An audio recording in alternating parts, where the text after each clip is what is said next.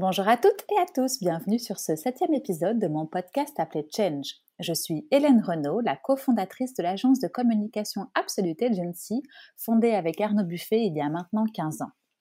Ça faisait longtemps que je voulais créer un podcast pour avoir le plaisir d'échanger avec des personnalités inspirantes du monde de la communication et de l'entrepreneuriat. Et aujourd'hui, en pleine crise sanitaire et économique du Covid-19, je me suis dit que l'échange de bonnes pratiques et de conseils serait plus que les bienvenus. Aujourd'hui, j'ai la chance de recevoir Catherine Deviron, qui quelques années après ses études a décidé de se lancer dans l'entrepreneuriat et grâce à l'aide d'un startup studio a créé Full Up, une startup dans le domaine de l'énergie et de la tech. Quelques quatre ans plus tard, sa petite entreprise se développe et elle n'a pas peur d'affronter de grands acteurs du monde pétrolier pour en faire des partenaires dans ses nouveaux projets. Je laisse donc place à ma conversation avec Catherine qui nous livre son expérience et ses conseils. Bonne écoute! Bonjour Catherine, comment vas-tu? Bonjour Hélène, très bien, merci de me recevoir. Avec grand plaisir. Euh, écoute, je suis heureuse de t'accueillir ici aujourd'hui et euh, je suis ravie de discuter avec toi d'un monde qui m'est un peu lointain. Euh, je dois l'avouer, c'est le monde de l'énergie, mais pas que, puisque si j'ai bien compris, ton produit est également un produit tech ou ton entreprise est également une entreprise tech. Mais on va y revenir. Avant ça, est-ce que ça te dérange pas de te présenter et de nous expliquer un peu ton parcours? Oui, donc euh, moi, c'est Catherine de Viron, donc j'ai fait des études, euh, j'ai 30 ans aujourd'hui presque. Mhm. j'ai fait des études en ingénieur de gestion et euh, j'ai fait un master complémentaire donc en finance et en relations internationales dans une université au Mexique. J'aime beaucoup le voyage et mon mémoire, je l'ai axé sur tout ce qui est café. je le dis parce que c'est important pour la suite de mon, puis en sortant de mes études, j'étais un peu perdue, je savais pas trop vraiment ce que je voulais faire. J'étais dans l'idée de lancer un business euh, dans, dans, du café à la base. Et directement euh, à la sortie des études, tu avais l'idée de l'entrepreneuriat en tout cas. Oui, euh, un tempérament euh, pas très facile et donc je me suis toujours dit que moi, sous un boss dans une société, ce serait compliqué. j'avais envie de, de faire mon chemin, j'avais envie de lancer ma société et j'étais vraiment très attirée par ça. Euh, mmh Et tu as des parents ou des, des, proches qui sont entrepreneurs pour avoir une telle envie ou pas du tout? Pas du tout. Non. D'accord. C'était vraiment ton tempérament qui t'a poussé à, à devenir, euh, à, à, voler de tes propres ailes. Voilà. Et mmh euh, ouais, mes parents étaient très frileux d'ailleurs par rapport à ça. Mmh bah, mais du coup, en sortant de l'UNIF, euh, j'ai d'abord travaillé dans une petite PME. C'était assez intéressant. Donc, qui faisait de l'esthétique. Donc, en fait, c'était des machines d'amincissement. Donc, tout à fait un autre secteur. Et ah après, euh, après huit mois, je me suis dit que c'était pas vraiment un secteur qui me convenait à moi. Moi, j'étais relativement attirée donc, par le monde du café et par le monde de l'énergie. Et du coup, j'ai un peu recherché euh, des startups qui engageaient en me disant, bah, je vais aller dans une startup vraiment avec des ambitions assez hautes pour pouvoir me former à ça et ensuite lancer mon mon business. Mhm. Donc j'ai rencontré comme ça la startup Make It. Donc c'est un startup studio en fait qui est situé à Namur, qui est maintenant à Bruxelles et qui a grandi. Ils ont une euh, ils ont une filiale euh, aux États-Unis et donc avec une mentalité très américaine, avec beaucoup d'ambition. Et eux, leur objectif, c'était vraiment de lancer un startup studio, donc avoir plusieurs sociétés satellites en dessous d'eux. Mhm. Donc euh, moi, je les ai rencontrés à la base pour postuler chez eux, donc travailler dans, dans la startup, mais ils m'ont présenté quelques projets, dont l'idée de Full Up, euh, qui m'a directement plu parce que ça alliait, donc, comme tu l'as dit, l'énergie et la technologie. Donc l'objectif, c'était vraiment, on est parti euh, d'un pain chez euh, un fournisseur de mazout qui nous a dit, bah, écoutez, moi, Aujourd'hui, c'est assez compliqué de faire mes livraisons parce que je sais jamais ce qui reste dans la citerne. Le client, quand il téléphone, il demande 2000 litres parce que c'est moins cher de commander 2000 litres que de commander 1000 litres. Et donc, la logistique est relativement difficile. Mmh en plus, faut savoir que dans, dans ce secteur-là, euh, il y a pas mal de clients qui sont euh, en livraison automatique. Donc, ils signent un contrat de distribution avec leur fournisseur et le fournisseur doit aller, quand lui l'estime nécessaire, remplir la citerne. Mais donc, il n'a aucune idée de ce qui est consommé. Il va faire des calculs, il a des algorithmes, mais ils n'ont pas de vue vraiment sur la citerne. Et donc, euh, l'objectif, bah, c'est comme ça qu'on a, on a lancé Full Up. On s'est dit, bon, tiens, on va créer une jauge connectée qu'on va pouvoir placer donc, dans la citerne pour mesurer en permanence ce qui reste euh, comme volume de fuel et pouvoir également, en fait, sensibiliser les gens à leur consommation. Parce qu'aujourd'hui, la majorité des gens n'ont pas, euh, n'ont pas, n'ont pas de vue là-dessus. Et donc, c'est comme ça qu'on, donc c'était fin 2015, début 2016 j'ai décidé de lancer, en fait, de cofonder Full Up avec euh, ce startup studio. Ok. C'est ça. Donc, tu es seul avec un organisme qui t'a aidé à, à, mettre en œuvre tout ça sur base d'une idée qu'ils t'ont présentée, que tu as, que as, que as aimée et que, que tu as suivie. Oui. Euh, ouais, l'objectif de base, c'était que eux soient, donc, quand on parle d'organisme, euh, quand j'ai commencé avec eux, ils étaient cinq. Mhm. donc, euh, ça restait de, de, petites, personnes qui se mettaient ensemble. Mhm. L'objectif, c'était que eux fassent en fait toute la partie technique et que moi, je parle de tout le développement commercial et la, vision stratégique. oui, justement, j'allais te demander un peu quelle était la répartition des rôles, mais donc eux, c'était développement technique et toi, effectivement, prendre le projet à bras le corps et, l'amener plus loin. Voilà. Mhm. Ok. D'accord. Et donc toi, grâce à tes études, euh, tes compétences entre guillemets, euh, elles étaient euh, dans le management et dans l'organisation du, projet, ou tu avais d'autres compétences que tu pouvais amener, le marketing par exemple, ou, ou ces choses-là étaient gérées par eux? Non, donc tout était, on va dire qu'avant, donc moi j'ai arrêté dans ma première PMA en juillet. Euh, mmh je suis partie, euh, j'avais envie de, de, prendre un mois pour moi, donc je suis partie mmh voyager seule. Pendant un mois, j'ai commencé en octobre 2015 pour euh, Full Up et j'ai fait le, un, un startup bootcamp euh, qui va apprendre à faire tous les business models Canvas et des choses comme ça.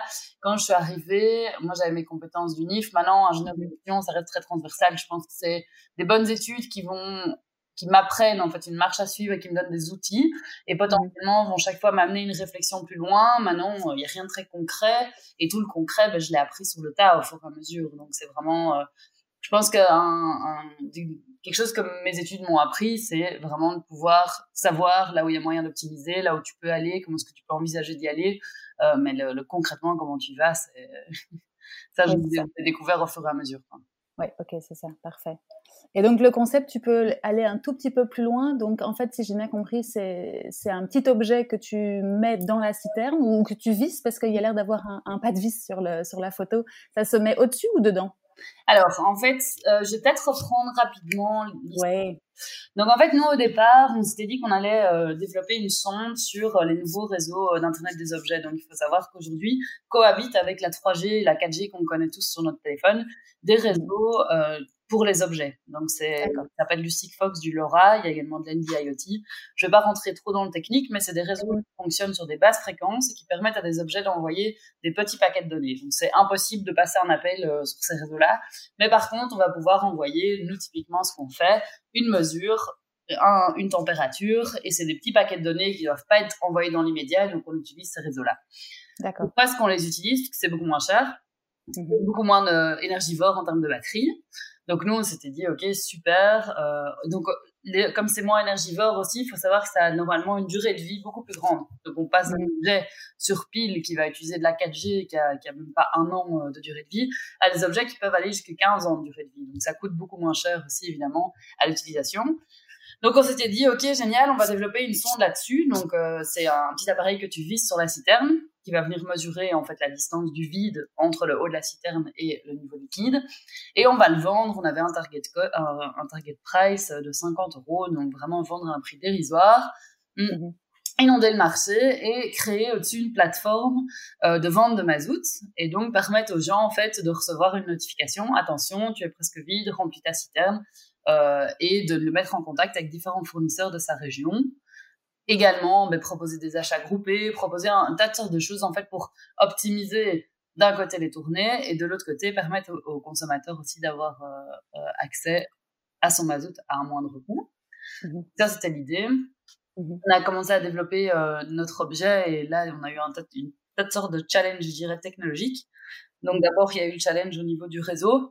les réseaux qu'on utilisait, en fait, n'avaient pas du tout, avaient pas du tout la couverture que que ce qui était promis par les opérateurs. Donc c'était assez drôle parce que là, on a assez, on a assez vite en fait eu un contact avec euh, des grosses sociétés euh, pétrolières en Belgique, euh, mm-hmm. Total pour ne pas citer le nom. Ah, et ils nous ont assez vite commandé un projet. Donc j'étais, c'est un de nos, grands souvenirs. On a été avec le fondateur de la Startup Studio, du Startup mmh Studio. On est parti à deux visiter des cuves à Bruxelles. On était tous les deux, moi j'étais en petite robe et lui était en, dans un beau pantalon flanelle avec une petite plume. Et on est parti avec nos produits, mais c'était n'importe quoi. On arrivait, enfin déjà il n'y avait pas de réseau parce qu'en fait euh, dans les citernes on est toujours euh, en cave ou alors sur mmh des grosses stacks. Il n'y avait pas de réseau, ça ne mesurait pas correctement. Donc, on a fait un tas de chipots pour pouvoir réussir à amener des modems 4G qui transforment en Ethernet pour pouvoir avoir un produit qui fonctionne.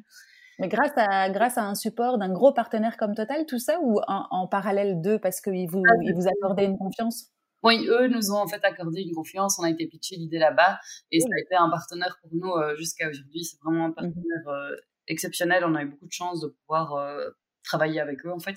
Et comment vous les avez rencontrés eux? C'était un, hasard. On a été mis en contact et puis en fait ils avaient pas mal de personnes qui venaient leur pitcher ce genre d'idées et mmh et, et finalement nous on les a convaincus de par en fait l'utilisation de ces réseaux parce qu'ils okay. avaient besoin d'avoir un appareil indépendant de de du bâtiment sur lequel euh, c'est installé, pour la simple bonne raison qu'en fait on installe dans la majorité euh, des immeubles, appartements, mhm.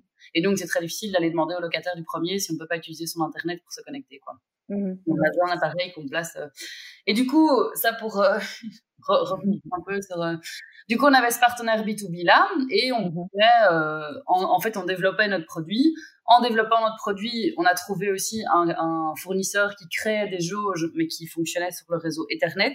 Donc, c'est nettement moins efficace. On s'est dit, on va utiliser ça, on va tester le marché. Et donc, on avait, entre guillemets, trois activités. La première, c'était la vente de jauges au, B2B, euh, au B2C, euh, le développement de notre propre sonde. Et puis, on a commencé à travailler un peu avec le B2B, qui avait des attentes différentes. Donc ça, ça, ça, ça s'est développé au fur et à mesure, un peu euh, en même temps. Et puis on est arrivé à un moment un peu à un clash parce que nous on s'est dit, ben, en fait, on va continuer à développer le B2B à fond aussi parce qu'avec Total ça marche bien, il y a de la demande. Et donc nous notre notre objet pour euh, donc le, la technologie remplissait pas ses promesses au niveau de la communication. Donc on a commencé à acheter en fait de plus en plus de sondes et le marché se développait. Donc on a acheté des sondes à des partenaires et à des concurrents que nous on a intégré en fait sur notre sur notre plateforme. Ok. Du coup, on a eu pas mal de test and learn du coup aussi. Hum? Pas mal de test and learn et d'apprentissage et de ah, d'itération quoi en gros. Voilà. Et du coup à un moment ben on avait euh, quand même pas mal de sondes en B2C, on proposait ben, sur nos sondes en B2C en fait le le comparateur de prix. Et en parallèle on a commencé à prospecter le B2B et c'est là qu'on a un peu eu un clash avec euh, d'ailleurs la, la Bravco aussi qui est l'association pétrolière et qui mmh nous a euh, dit que on était en train de Enfin, ce qu'on faisait, ça n'allait pas du tout, qu'on était en train de faire un comparateur de prix, qu'on pouvait pas travailler aussi pour le B2C pour le B2B. Et donc, on, on, a toujours un peu eu un questionnement de comment est-ce qu'on peut servir en fait notre marché euh, sans devoir choisir spécialement un camp, quoi. Mmh et vous n'aviez pas forcément de, de, partenariat exclusif avec Total. Ils vous ont jamais dit euh, vous pouvez pas aller voir les autres. Ok, d'accord. Non, vous aviez du potentiel, quoi. On avait, oui, c'est ça. On avait tout le marché et on devait juste, enfin, on devait juste trouver en fait une solution à cette espèce de de dilemme qui était ben, soit tu vas complètement vers le B2C, soit tu vas complètement vers le B2B. Mmh mmh et en fait, au fur et à mesure, ben, on a décidé, comme notre jauge, en fait, au niveau technique, ne remplissait pas ses promesses, on n'atteindrait jamais un, un target euh, price de 50 euros. On s'est dit, ben, en fait, on va aller vers le B2B, là où notre objet apporte potentiellement beaucoup plus de valeur. Et donc, aujourd'hui, on a shifté euh, en 2019 complètement vers le B2B en décidant d'arrêter de développer notre propre sonde, euh, d'intégrer en fait uniquement des sondes de nos partenaires Mmh donc, on se différencie vraiment par une plateforme d'intégration de senseurs euh, au niveau euh, de la mesure euh, mazout. Et donc, ce qui permet à, n'importe quel fournisseur aujourd'hui d'optimiser tous ces trajets, de connaître, d'offrir un meilleur service à son client aussi, parce qu'il a toujours en fait une vue sur sur ses citernes. Et de l'autre côté, on travaille aussi avec pas mal de régies de bâtiments. Et eux, ben, le souci qu'ils ont, c'est comment est-ce qu'à l'Assemblée générale, ils peuvent défendre en fait les factures mazout euh, et donc là, maintenant, ils ont vraiment un tracking de consommation et on voit très clairement quand c'est consommé, quand on était on a moins de consommation, c'est des courbes assez précises. Et donc, c'est un outil qui est utilisé aussi maintenant par les clients de nos clients pour, euh, ben, soit pour voir leur consommation, pour justifier les dépenses, euh, pour un tracking aussi euh, de, manière relativement simple. Et donc aujourd'hui, si ce n'est qu'avec le Covid, on s'est repositionné un peu en B2C, euh, on est on est complètement en fait B2B et on est un mmh de, de systèmes euh, de mesure pour tout ce qui est gestion euh, d'énergie stockée dans des réservoirs. Ok, et vous avez des concurrents sur, le, sur ce domaine-là? On n'a pas de concurrents en Belgique. Euh, mm-hmm. On a des concurrents, oui. en termes de petites startups européennes, je dirais qu'il y en a quelques-unes qui sont lancées un peu en même temps que nous.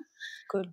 ouais, donc ça a été, c'est marrant parce que, en fait, quand on a lancé, nous, la boîte, il y avait une des grosses euh, euh, réflexions que j'avais, c'est euh, c'est tellement simple qu'on sait que personne n'y a pensé. C'est ça, en général, c'est les meilleures idées comme ça. Et, euh, et au final, on est quelques-uns à y avoir pensé en même temps, donc c'est tous lancé mmh. vraiment plus ou moins au même moment. Et je pense que ce qui a permis ça, c'est vraiment ces, nouveaux réseaux et, l'émergence des réseaux, des objets connectés, en fait, a permis de descendre aussi le coût de la télécommunication de manière assez générale, parce que les gros opérateurs ont commencé à avoir de la concurrence de la part d'autres réseaux. Il faut savoir que ces réseaux dont je parlais sont pas spécialement portés par des opérateurs. Et donc, ils ont eu de la concurrence et ont été obligés également de baisser leur prix. Et donc, aujourd'hui, une communication SMS euh, d'objet à objet, ça coûte plus rien. Et donc, en fait, les objets connectés ont vraiment pu euh, émerger, je dirais, dans plein de domaines différents.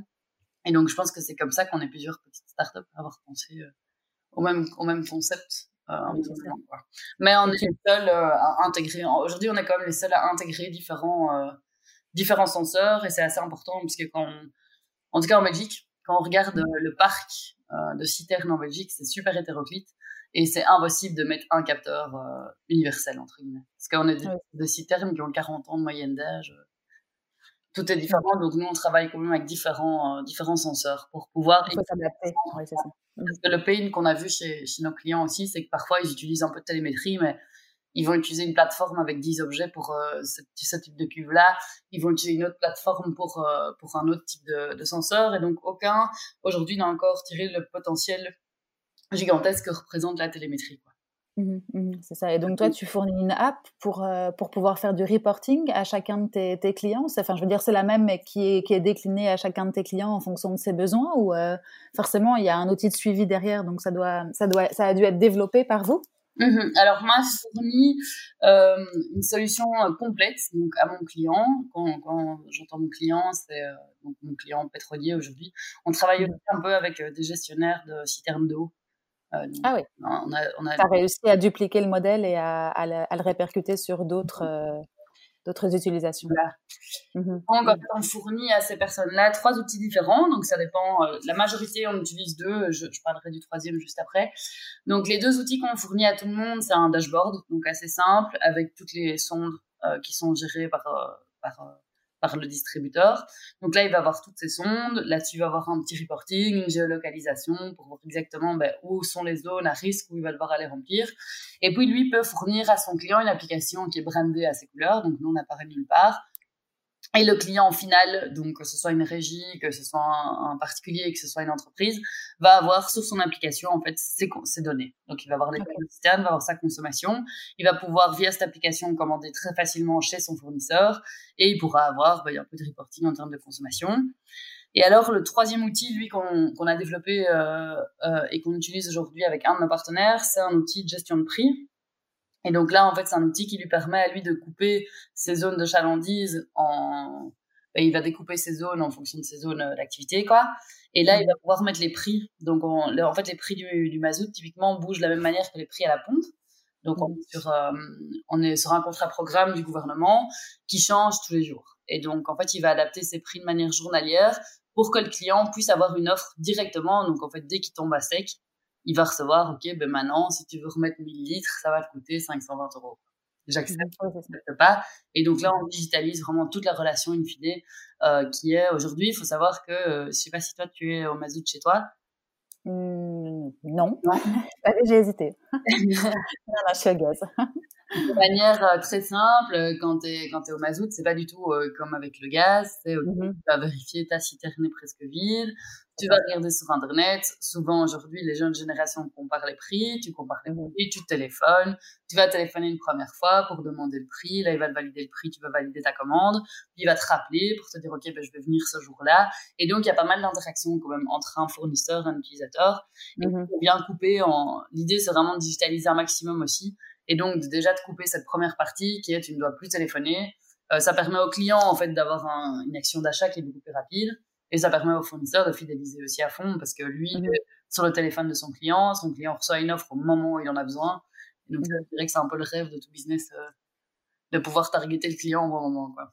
C'est ça. Et toi, tu simplifies des deux côtés la démarche, ce qui mmh rend les choses beaucoup plus, beaucoup plus aisées. Ok, d'accord. Et, euh, et, donc, en fait, ton utilisateur final, il te connaît pas, si je comprends bien. Il passe par le biais d'une application qui a été labellisée pour quelqu'un d'autre. Et ton, ton client premier, ce sont les sociétés pétrolières ou de distribution de mazout.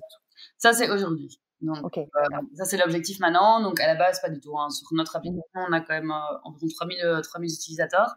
D'accord. Et ça, mmh. c'est des clients qui sont chez nous, mais s'ils veulent, s'ils veulent bouger, entre guillemets, pour moi, ils peuvent bouger. D'accord. Euh, on, on, a 10% sur ces, sur ces citernes, on a 10% qui font de la gestion de l'eau. 10% mmh c'est du mazout. Enfin, il y a un peu aussi qui font de la gestion de leurs déchets d'huile. Hein. Mmh mais la plupart, c'est du mazout. Et voilà, s'ils veulent à un moment simplifier et qui sont clients, euh, par exemple, de Kuwait et que Kuwait a une app chez moi, euh, qui me disent écoute, en fait, moi, j'aimerais bien switcher de chez toi à chez Kuwait, j'ai aucun problème avec ça. Mmh le contraire est jamais possible. Donc, si tu achètes ton, système chez un fournisseur, tu restes chez ce fournisseur. Après, tu peux commander, le client est toujours libre. Dans le Mazout, tu n'as pas de contrat de distribution. Hein, donc, le client est toujours libre de changer quand il veut. Donc, ici, on vient donner un outil pour, en fait, limiter cette volatilité qui est quand même assez mmh grande auprès des fournisseurs. Ok, cool. Merci pour ces explications. Et du coup, quel est le modèle économique, si je peux me permettre de te poser la question de, ton, de ton business? Alors au départ, du coup, avec le B2C, on fait une vente pure. Donc l'objectif mmh c'était évidemment cette plateforme après, mais qu'on n'a jamais mise en place. On l'a mmh mise en place, mais euh, on n'a jamais euh, eu de revenus de l'air. Euh, maintenant, on travaille sur deux systèmes différents. Donc on en a un, c'est un pur modèle SaaS. donc on vend en fait, on vend les jauges avec une toute petite marge et mmh pour avoir un revenu récurrent sur euh, l'utilisation de notre software. Donc ça, c'est quand on travaille avec des jauges qui utilisent l'internet local du client, donc on n'a pas du mmh tout euh, euh, nous en termes de connectivité. Et puis notre autre mode, on a un autre modèle. Là, c'est une vente one shot avec avec un, un, prix mensuel par sonde, un espèce d'abonnement qui couvre l'utilisation du SaaS de nouveau, mais également la connectivité. Donc là, on travaille sur des réseaux. Et finalement, notre dernier, euh, c'est le pack premium, j'ai envie de dire. Là, on est sur du full mensuel. Et donc, en fait, on mensualise. Nous, on fait tout ce qui est installation du capteur. On va faire euh, validation du capteur, enfin, validation et onboarding sur notre plateforme. Et une fois que le device est onboardé sur notre plateforme, on commence à biller le client. Et là, on est vraiment sur du full, euh, du full service premium, c'est-à-dire que nous, on va checker aussi, faire des health checks sur la sonde, voir si tout va bien, voir s'il faut changer d'appli, voir s'il y a quelque chose qui doit être fait. Parfois, ça arrive que la, sonde soit installée au-dessus d'un renfort dans la citerne, donc elle arrive pas à mesurer correctement, ben là on envoie un technicien et on va voir. Donc on est vraiment sur du full premium. Euh, ça, je dirais que c'est nos trois modèles. L'objectif évidemment, c'est de pousser un maximum le full premium. Mm-hmm. Euh, mais on a pas mal de, distributeurs qui travaillent avec nous, qui nous achètent notre hardware, on, le ship, et puis mm-hmm. on les installations eux-mêmes. Et maintenant, euh, on pourra peut-être en revenir après, mais on est en réflexion avec un de nos clients parce que le, Ici, le Covid s'est accompagné quand même d'une grosse euh, chute des prix aussi euh, du mazout. Donc, il faut savoir mhm. que tous les distributeurs, euh, pendant le premier mois de confinement, étaient hyper occupés. Ils avaient, c'était du jamais vu, quoi, en termes de delivery, en termes de volume livré, parce que les prix ont chuté, donc tout le monde a rempli sa citerne. Et là, se pose la question, OK, mais qu'est-ce qu'on fait avec nos chauffeurs? Qu'est-ce qu'on fait avec nos équipes? Et là, on est en... en je dirais qu'on est, je sais pas si on est en réflexion, mais j'ai essayé de planter la graine, en tout cas auprès d'un client. Mmh. Euh, pourquoi mmh. pas en fait permettre à ces chauffeurs d'installer nos sondes et de parce qu'ils ont de toute façon plus de temps donc on n'est plus dans entre guillemets il faut s'occuper et si le client est prêt à payer une installation et est prêt à payer une installation avec sa sonde mais pourquoi pas faire ça avec ces hommes qui sont au final des hommes du métier ceux qui connaissent le mieux les citernes oui c'est ça qui ont tout à fait les compétences pour euh, pour les installer oui, oui. c'est ça et justement, pour revenir euh, sur les, compétences que requiert une startup comme la tienne, vous êtes combien euh, chez Full Up Alors, nous, on est cinq maintenant. Euh, comment vous partagez un petit peu les compétences Raconte-moi? Alors, on est donc cinq. Avant, on travaillait beaucoup hein, avec le Startup Studio au niveau de ce qui était mmh développement, mais maintenant, on est, je dirais franchement, quasi complètement indépendant. Donc, sur les cinq, ben, il y a un sales et moi. Donc, mmh j'ai envie de dire plus le, de la phase sales. Moi, je fais plus du key account euh, slash gros contrat. Mm C'était plus de la prospection et donc vraiment plus du hunting. Mm-hmm. On a une euh, qui fait tout ce qui est plus gestion euh, clientèle. Donc, elle, elle va s'occuper de toutes les questions des clients, va vérifier, va, va, organiser les installations, être en contact avec les installateurs, s'assurer que les devices soient prêts pour, mm-hmm. pour l'envoi et un peu toute la gestion, la, la, gestion opérationnelle de flux et euh, ceux du client aussi. Et puis, on a deux qui sont euh, dans tout ce qui est développement.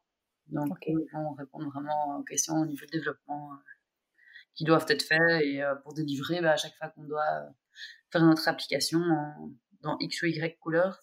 Mmh mmh cool. Et donc, du coup, les techniciens, c'est plutôt des, des, des freelances ou des indépendants qui, qui, te donnent des coups de main quand tu, quand tu as besoin ou enfin quand tu n'as pas des, des, techniciens en interne? Non, en fait, ça, c'est un de nos gros éléments différenciateurs aussi par rapport à, à nos concurrents. On a vraiment mmh réfléchi. Euh, c'est un peu le, point central dans notre réflexion à chaque fois qu'on décide d'onboarder un nouveau senseur, c'est est-ce qu'il est facile à installer ou pas, est-ce que mmh. euh, je peux te le donner à toi et tu es capable de l'installer ou pas? La ah majorité de nos senseurs, tu es capable, euh, enfin, les senseurs, tu, toi, tu es capable de les installer si je t'en envoie un demain.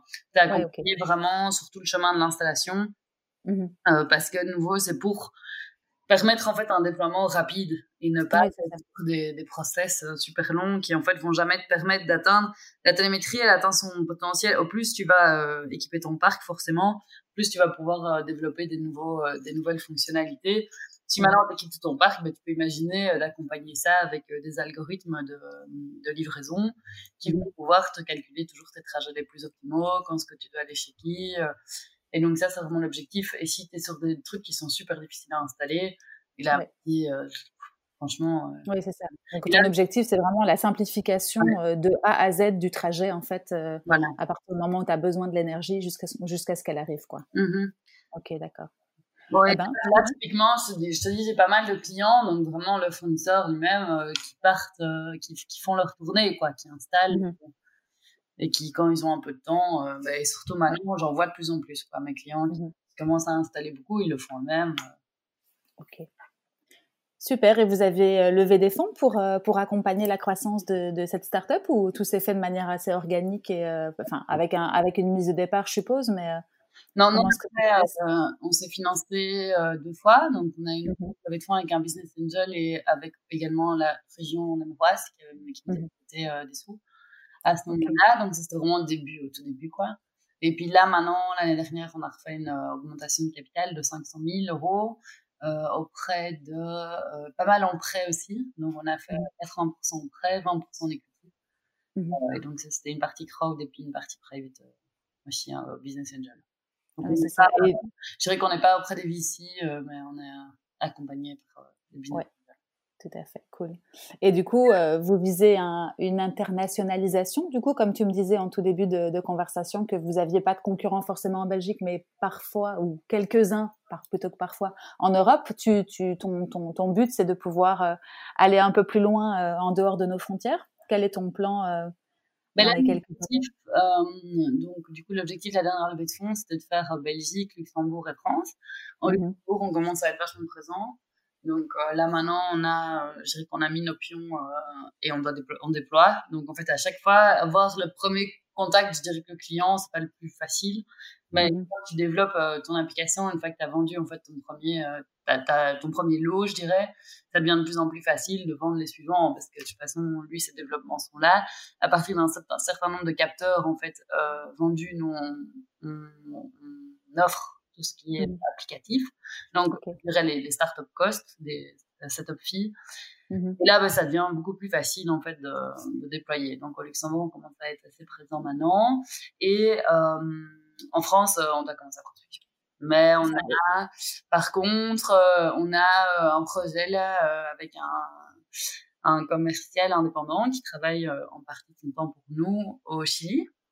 Cool. Ça, c'est vachement chouette, oui. Ça, on a... Mmh et puis, on a euh, pas mal de notions quand même. Euh, pour la gestion de l'eau, ça, c'est euh, plutôt dans les dom-toms.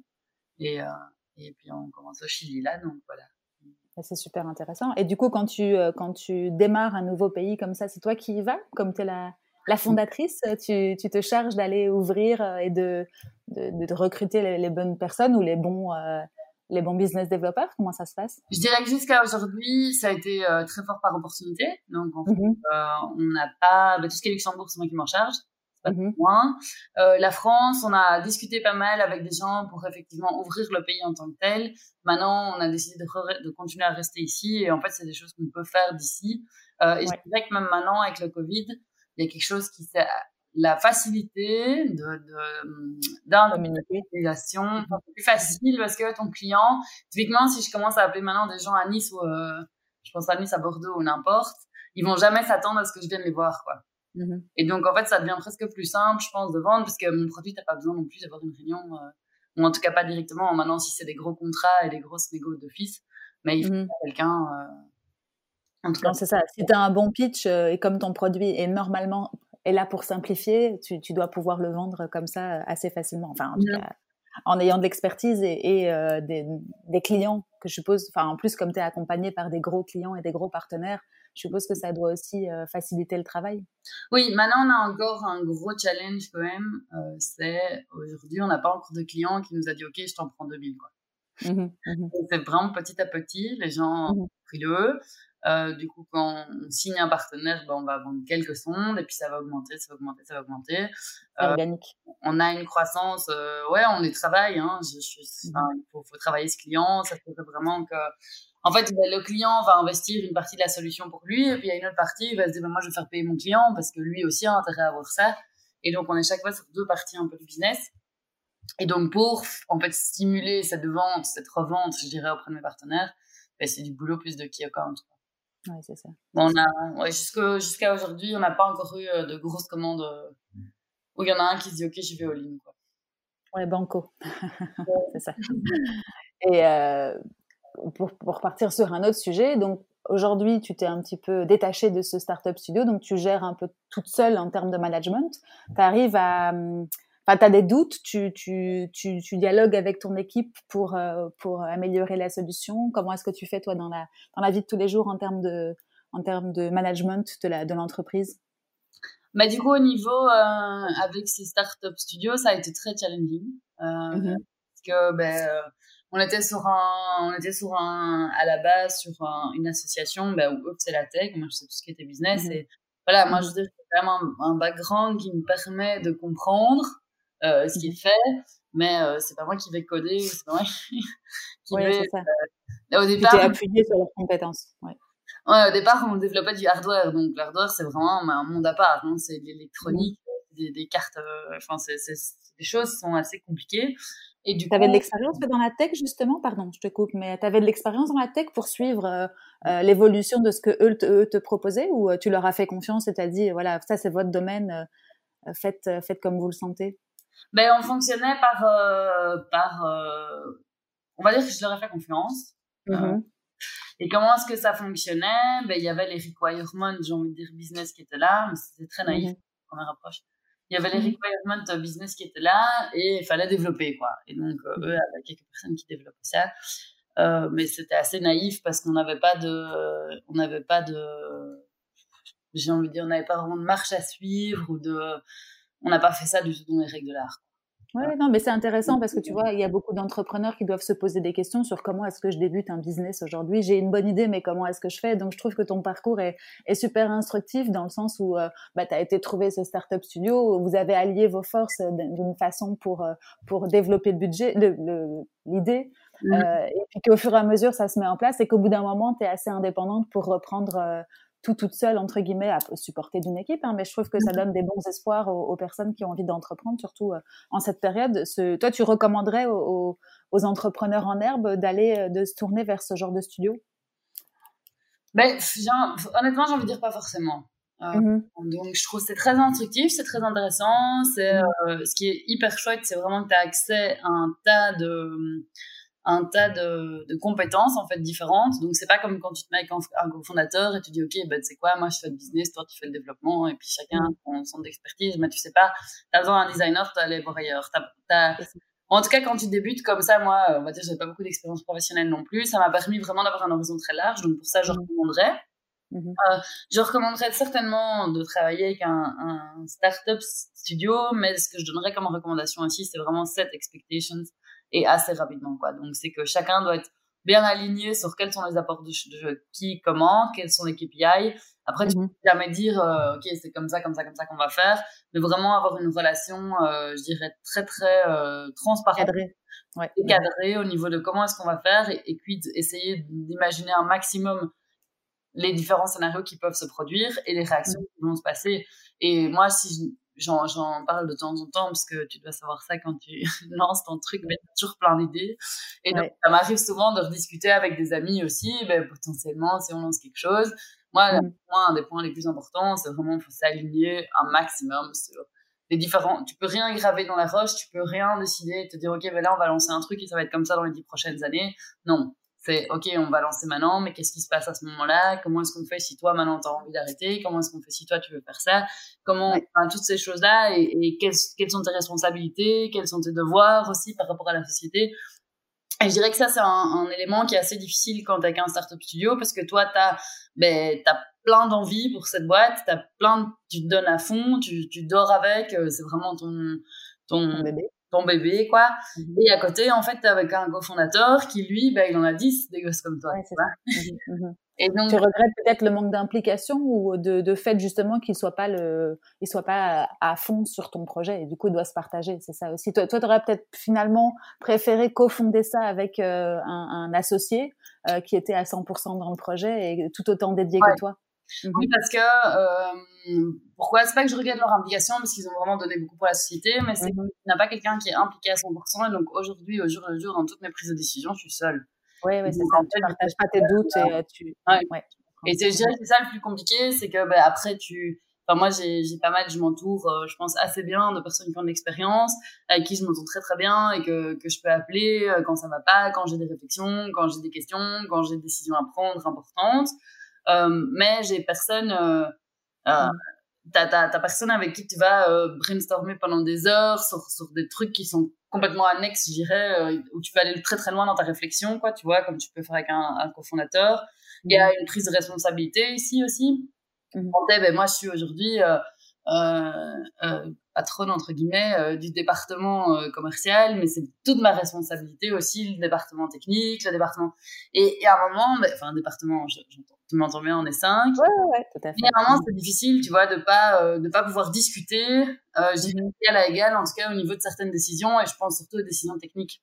Il y a plein de trucs, ben en fait, j'aimerais bien avoir quelqu'un qui ait une expertise là-dedans et qu'on puisse vraiment à chaque fois jauger à fond le pour, enfin le pour et le contre et nous aider dans la prise de décision, quoi, tu vois. Mmh ouais, je comprends. Mais il est jamais trop tard hein, pour trouver un cofondateur. Après, c'est vrai qu'il faut trouver la bonne personne et comme tu le disais, il faut le cadrer avec un contrat c'est mmh. un peu comme un mariage finalement hein, quand tu trouves un, partenaire, un associé, euh, c'est quasiment euh, même euh, même risque qu'un mariage. Donc effectivement, bien cadrer ça avec des, des contrats. Et... Mais il est jamais trop tard. Après, effectivement, il faut voir si tu choisis des compétences. Euh, en général, il vaut mieux que ce soit complémentaire plutôt que, que, que mmh similaire. Mais euh, ouais, ouais. Tu y penses toi tout doucement ou euh, pour l'instant? Pardon? Je dis, tu y penses, toi, à trouver un cofondateur ou pour l'instant, ça va, ça roule, tu, tu gères et, et c'est vrai que tu as des doutes, mais peut-être que. Qu'est-ce que, qu'est-ce que tu Oui, on, on, a souvent cette réflexion, hein, mais c'est pas, je dirais que c'est vraiment un cofondateur au final quand tu es dans un mmh stade qui était euh, un peu plus avancé, tu vois. Oui, euh, on incentive, euh, on, on, a envie d'incentiver les gens qui viennent travailler pour mmh nous, c'est clair. Euh, et je pense que ça peut jouer le rôle aussi. Clairement. comment tu fais quand tu as des doutes alors du coup? Tu les partages comme tu disais avec euh, avec des personnes qui qui ont entrepris ou qui ont les compétences pour t'aider? Au niveau du prise de prise de décision? Ouais, des doutes, des doutes ou quand tu as des questions, tu as, as des personnes sur qui t'appuyer quand même. Moi, à fond, mais j'ai envie de dire que j'ai pas mal de personnes et que chacun est pour un truc. Ah, j'ai des gens... non, mais j'ai des gens que j'ai appelés euh, assez facilement pour toutes des questions de management, des questions euh, mmh de stratégie que je me pose de manière plus générale, tu vois, c'est comment mmh est-ce que je dois faire ce choix-là, comment je le fais? Euh, J'ai des mes cofondateurs, je les appelle aussi ben, pour euh, quand j'ai des, des, questions euh, très techniques, je les appelle. Hein, je dis voilà, je dois faire mhm. ça. Comment est-ce que est-ce que et je sais que je peux compter sur eux toujours. Ils vont me dire ok, ben, ouais. Là maintenant, on a pour l'exemple, on a trouvé, on a légèrement enfin je vais pas faire ça un pivot mais le Covid nous a permis de tester en fait notre plateforme sans jauge donc on vient faire la gestion en fait stratégique d'un stock Mmh qui est décentralisé. Donc, on utilise la plateforme pour avoir une vue centralisée de ce stock décentralisé. Mmh et ça a été un challenge technique. Pourquoi? Parce que euh, on a trouvé le client et ça doit être délivré mercredi. On a eu le go officiel jeudi dernier, quoi. Ah Donc, euh, un gros, euh, un gros sprint. Bah, typiquement, là, euh, vendredi soir dernier, je me suis dit, mais merde, parce que je vais vraiment, et ça va vraiment le faire. Et j'étais assez mmh convaincue, c'est juste que j'ai le client au téléphone, il m'a dit, bon, Catherine, maintenant, tu m'as bien vendu, euh, je te fais, euh, enfin, je te fais à ce niveau-là, mais j'aimerais bien avoir ton son de cloche en tant que manager aussi de ta boîte. Mmh et est-ce que tu es capable de délivrer, quoi? Mmh Donc, mmh ça m'a un peu foutu un stress. Et là, mes cofondateurs, ils sont super, euh, directement, on trouve des solutions, ok, comment est-ce qu'on va faire, on réfléchit ensemble, en deux-deux, on a trouvé une façon, enfin, de m'enlever mon stress entre guillemets en trouvant différents scénarios quoi. En disant ok ben écoute c'est quoi si ça ça va pas on va faire comme ça on va faire comme ça. J'ai directement appelé pour voir si eux avaient des disponibilités pour bosser pour moi et ils le font hein. donc ça je te dirais que c'est vraiment plus au niveau day to day que je conseillerais pas d'être avec un startup studio à moins que euh, ça pour moi ça limite le scénario idéal c'est que tu es à deux avec un startup studio. Et donc, tu en fait un groupe cofondateur et ton startup studio, c'est de l'expérience, c'est des compétences différentes, c'est parfois aussi du cash. Euh, donc ça, je pense que c'est, pour moi, c'est en, tout cas le scénario qui serait le plus intéressant. Euh, si tu dois lancer un truc en tant que jeune entrepreneur sans beaucoup d'expérience. Ok, cool. Eh ben, merci pour ces renseignements. C'était cool, c'était très intéressant. Euh, et on va repasser un tout petit peu sur le Covid parce que c'est vrai que bah, le podcast, je l'ai créé justement pour que les entrepreneurs ou en tout cas on puisse euh, se donner des bons conseils et partager et tout ça. Euh, toi, tu as des, tu as réagi comment? Enfin, comment est-ce que ton ta, ta startup a a réagi par rapport aux, événements dans les tout premiers jours et puis ensuite au fur et à mesure de l'évolution, parce qu'on est déjà à deux mois de, confinement et on déconfine tout doucement. Ça s'est passé comment pour toi? Ben, au début, euh, nous, on a eu un premier euh, son de cloche, je dirais, c'est qu'on a des produits qui viennent de Chine. Et donc, on a eu une culture de stock. On a mmh. ça Tu l'avais anticipé, du coup, avec la Chine qui avait euh, quelques, quelques semaines d'avance sur nous. Tu as, vu les, as vu les choses arriver, toi? Jamais non. j'ai vu, j'ai regardé ça de loin. Euh, j'ai dit oh les pauvres. et euh, non, à ce moment-là, qu'est-ce qu'on a fait? On n'avait aucune idée de combien de temps ça allait durer, mais jamais pour moi ça n'arriverait ici. Mmh et on a euh, cherché d'autres, euh, en urgence en fait, d'autres types de produits à, à, inclure dans notre offre. Euh, on a fait assez rapidement. C'était la première réaction. Puis euh, quand ça a commencé vraiment à sentir mauvais ici, euh, là, je trouve que ça a été difficile au niveau de tout ce qui est gestion d'équipe et personne parce mmh qu'on est arrivé dans une réaction très humaine en fait. Hein, chacun réagissait de sa façon. en tant que manager, bah, tu dois rassurer. Donc je faisais des mails un peu comme un mmh en donnant des directives. Mmh et puis les directives de l'État ont pris le dessus. Donc là, bah, à ce moment-là, tout le monde est rentré chez soi. Vous ah. étiez dans un bureau euh, tous ensemble ou euh, vous aviez déjà instauré le home working de toute façon? On avait instauré le home working, euh, on avait instauré le home working, ouais, mais pour mmh -hmm. plaît, quoi. Mmh mmh un peu. Du coup, on avait instauré le home working pour qu'il voulait.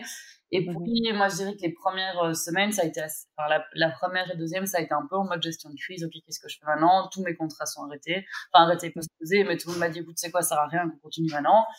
Du coup, on s'est retrouvé euh, vraiment avec euh, zéro. Euh, enfin, on a divisé par cinq notre chiffre d'affaires de février à mars, quoi.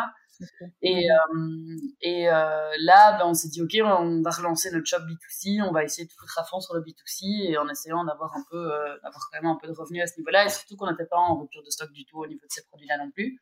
Mmh Puis après deux semaines, on a, j'ai commencé un peu à contacter mes clients euh, mmh. en disant, ben, ça, ça va, est-ce qu'on peut vous aider sur quelque chose? Eux étaient dans le rush, donc en disant, ben, écoute, moi, mon, en fait, mon premier truc, je me suis dit, ben, eux ont besoin de gens, moi j'ai des gens mais que je sais pas vraiment occuper. Mmh Pourquoi pas euh, euh, lier les forces Là, le secrétariat social m'a direct dit non, non, non, t'as pas le droit de faire ça. Je bon, ok. Et du coup, euh, on s'est concentré, nous, fort sur nos, sur l'amélioration de nos produits existants. Donc, arrêter d'être complètement le rush répondre aux clients. Plutôt se focaliser sur nos produits le développement en fait de certains de certaines fonctionnalités sur l'application. Et par contre euh, j'ai quand même gardé contact bien avec mes clients. On a réfléchi à certaines solutions. On a franchement c'était super chouette de voir euh, à quel point ben, certains de mes clients étaient tout à fait prêts à nous donner des projets pour pouvoir nous aider je pense financièrement aussi. Et euh, et et donc ça c'était vraiment intéressant et puis, au fur et à mesure, ben là, depuis euh, qu'on en, je sens au niveau des équipes, en tout cas, que les gens commencent un peu en avoir marre. Donc, petit à petit, moi, je suis tout le temps au bureau. Petit à petit, les gens reviennent. Donc, on fait, euh, pendant les one-to-one, euh, ils viennent au bureau, on va se balader. Maintenant, j'ai quand même de plus en plus de, enfin, il y en a une qui revient quand même assez souvent. Et au niveau business, pour moi en tout cas, ça reprend. Euh, donc on a ce projet dont j'ai parlé euh, qui est sans jauge. Ça c'est vraiment c'est un, win, j'ai envie de dire du Covid pour nous parce que mm. ça nous permet en fait de tester tout à fait un autre segment et tout à fait un autre type de marché. Donc ça c'est super intéressant. Et comment ça se passe du coup sans sonde? Explique-moi rapidement. Euh, ben, on est sur une, rentrée de. En fait, c'est, c'est, euh, je, je, pas trop, je sais pas trop si je peux en parler, donc voilà. Mais euh, c'est une rentrée de stock manuelle, quoi. Donc, en fait, c'est quelqu'un qui m'a contacté en me disant, ah, tu sais quoi, on va mettre tes sondes. C'est un projet un peu urgent, c'est un mmh truc, enfin, pour moi, ça n'avait pas vraiment d'intérêt d'aller mettre des sous, surtout qu'on était sur un, un, comme j'ai dit, un planning assez tight et on mmh 3000 entités à monitorer. Donc, euh, je disais, tu sais, pour avoir tes 3000 sondes, euh, tu peux attendre, quoi. Mmh et du coup, on a vraiment décidé de faire une, euh, de faire un, un input manuel de la part de quelqu'un.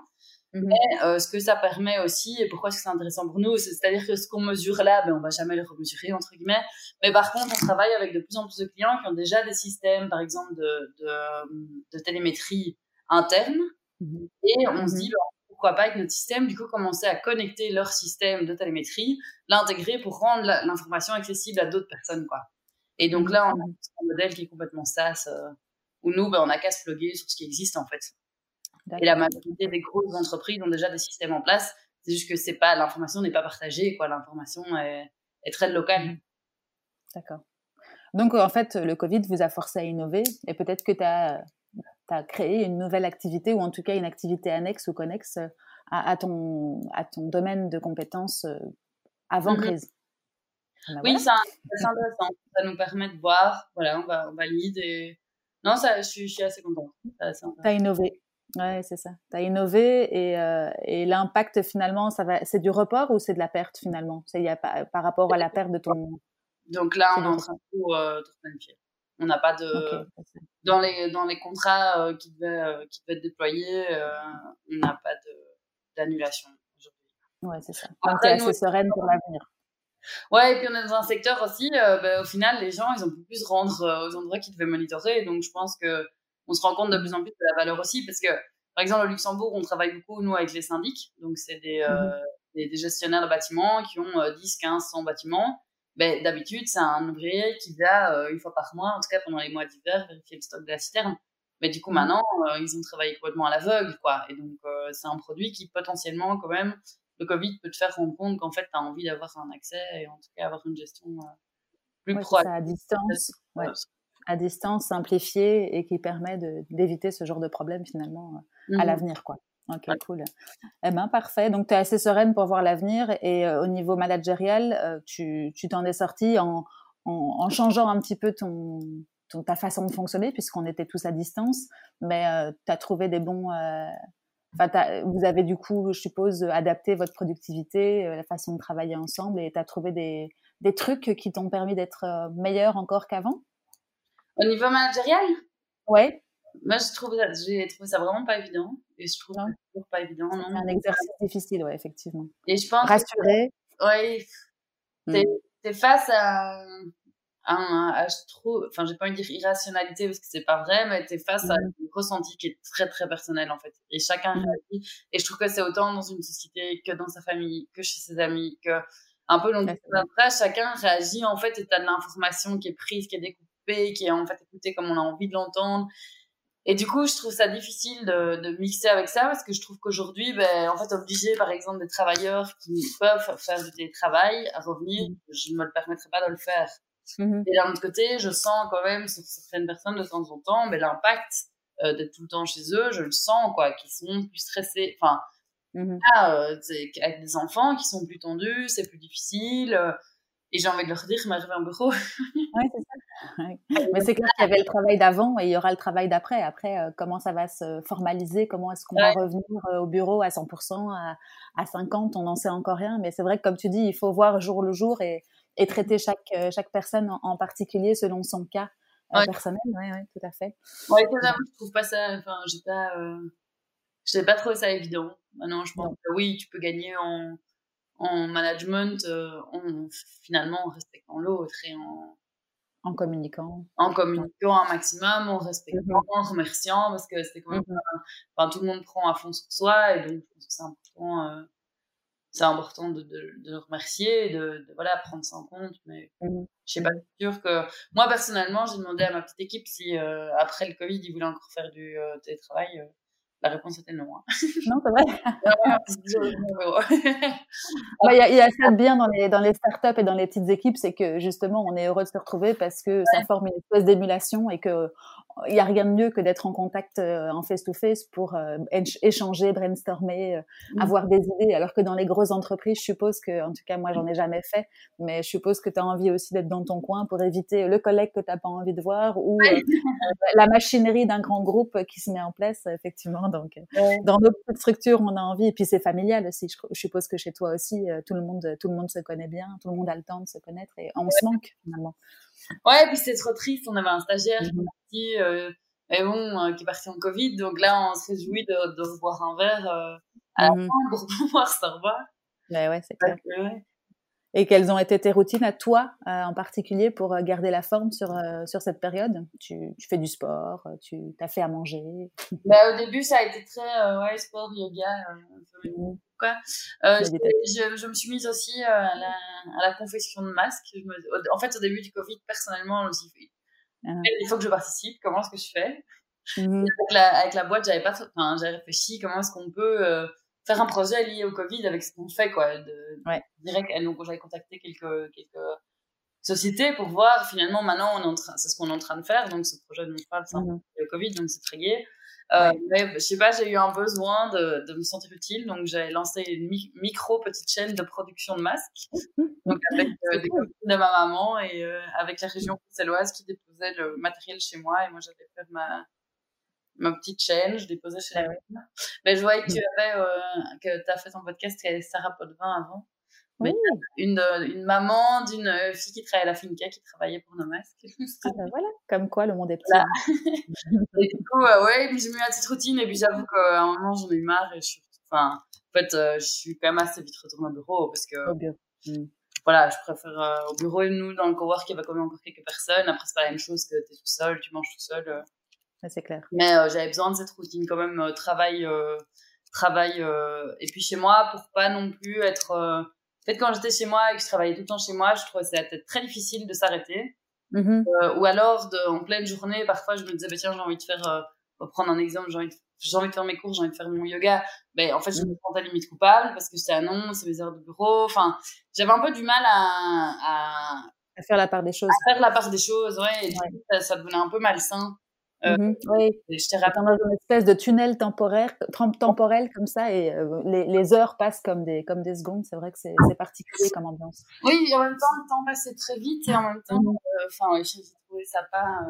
je, voilà, j'avais eu ma petite routine au début. Au début, j'ai trouvé ça vraiment génial. Je me suis dit, c'est vraiment mmh. cool. Maintenant, on perd tout le temps. les horaires, on perd tout le temps dans les relations commerciales, à être, enfin, sur la route. Non, c'est vrai. Non, mes relations avec mes clients étaient super bonnes, donc ça c'était vraiment chouette aussi. Tout le monde, mm. euh, je, t'avais partagé aussi au début, je trouve qu'il y a eu un impact sur le.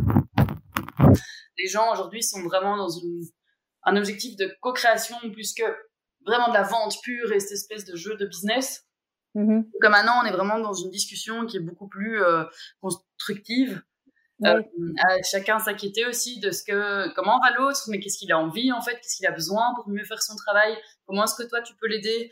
Euh, donc je trouve que c'est un, un, quelque chose. Franchement, on est moins dans un, un combat, euh, je pas envie de dire combat de coq, mais la vente. Mmh. Enfin, un peu ça mmh. c'est c'est un peu un jeu euh, qui, qui, est toujours là, hein. mais je trouve qu'il y a une bienveillance qui s'est installée aujourd'hui euh, dans le business. Et donc, je trouve que ça a beaucoup d'impact très, très positif. Mais voilà, au niveau, euh, dirais très, très personnel. Moi, le télétravail, tous les jours, pas pour moi, quoi. J'ai de bouger. cool. Euh, et, toi, Catherine, comment est-ce que tu fais pour te former euh, au jour le jour, euh, en, en, termes professionnels, je parle? Mais du coup, moi, là où j'apprends le mieux, c'est vraiment au niveau peer-to-peer. Donc, je fais partie, par exemple, du réseau Entreprendre, où c'est d'autres personnes qui ont lancé leur boîte, soit des mmh. gens qui ont plus ou moins le même âge que moi. Donc là, on va mmh. faire des expériences très de terrain, de comment est-ce qu'au fond, on a différents challenges qu'on va aborder. Soit il y a aussi des entrepreneurs euh, plus aguerris, je dirais, donc euh, plus âgés, qui ont déjà lancé leur entreprise, qui ont revendu leur entreprise et qui sont aujourd'hui vraiment plus dans un rôle de conseil. Le mentorat, du coup, c'est ça. Hein. Plus du mentorat. ouais, c'est ça. Pas mal aussi. Euh, enfin, moi, j'aime beaucoup vraiment me former avec des personnes plus âgées. Je trouve que c'est des réservoirs de connaissances qui sont super importants. Et, euh, et ça, c'est, je dirais que c'est là que j'apprends le mieux, quoi. C'est vraiment en téléphonant, en, en, me renseignant auprès de personnes qui ont des connaissances, dans lesquelles j'ai envie de m'améliorer. Alors, au niveau hard skills, là, je vais euh, plus c'est par la lecture et par des, euh, des formations en ligne. Ok. Donc, je fais ça tout le temps, plus, ouais. Mais ça, c'est au niveau hard skills pur, quoi. Ouais. Et tu arrives à trouver le temps pour faire ça en plus de toutes, toutes les casquettes que tu portes bah, je j'en fais pas une par semaine. Non. mais, mais oui. Euh, maintenant, c'est rare aussi les fois où je vais, mais c'est j'ai besoin de quelque chose. Euh, souvent, c'est rien à ce que je dois faire directement. J'ai besoin de quelque chose, j'ai besoin de prouver. Euh, enfin, prouver. J'ai besoin de. Voilà, j'ai un, espèce de petit MVP que j'ai envie de faire pour montrer là où je veux en venir. Je mmh. faire le début de la formation, aller jusque là où je veux. Mais c'est rare que je développe un nouveau skill. En tout cas, mmh. un skill. Je veux pas réussir à coder demain en ou en n'importe quoi. Mais je vais te faire un début de formation pour pouvoir bien comprendre et pour pouvoir ben, comprendre ce que je veux expliquer en mmh. fait. Euh. Ouais, suivre un, minimum en tout cas. Voilà. Parfait, c'est super. Et donc être une femme entrepreneur, toi t'as pas peur, tu fonces. Euh. être entrepreneur tout court et puis être une femme et puis euh, ne pas forcément avoir de, de, de partenaire à tes côtés, tu fonces. Oui, je pense qu'être une femme dans le business dans lequel je suis, c'est ça joue à mon avantage parce que c'est un, milieu qui est très très masculin et donc euh, mm-hmm. il y a euh, il y en a quelques-unes comme ça mm-hmm. donc il y a quelques, quelques femmes je dirais dans, dans, dans le milieu du masculin mm-hmm. euh, mais c'est un milieu à la base très masculin et du coup bah, il y a ils aiment l'accueil d'une femme j'ai envie de dire est toujours Enfin, une femme est toujours très bien accueillie quoi auprès de mes clients ils sont toujours ravis et tout le monde est toujours très étonné parce que je te cache pas que je vais souvent dans les citernes je vais souvent euh, ben, quand j'ai un nouveau client, c'est moi qui vais la première fois installer avec lui, mmh montrer comment ça marche. Euh, et euh, j'ai pas du tout peur de me salir les mains, quoi. donc, ouais, c'est ça. Je pense que c'est un côté où ils se disent, oula, ok, bon, ben, si elle le fait, faut que je le fasse. Donc, tu dénotes, mais en même temps, euh, ça, ça, ça leur plaît, quoi, finalement. Oui, je pense que c'est pas. Euh... Après, voilà, je pense que je, je serais un homme, ce serait peut-être pareil aussi. Enfin, je sais pas. Mais je, Comme tu as les compétences, de toute façon, il n'y a, pas de, y a pas de souci derrière. Voilà. Eh bien, parfait. Je pense que ce sera le mot de la fin. On pourrait faire des très, très grandes euh, développements sur être une femme dans l'entrepreneuriat, mais on fera ça un de ces jours, un, moment, un autre moment, si tu veux.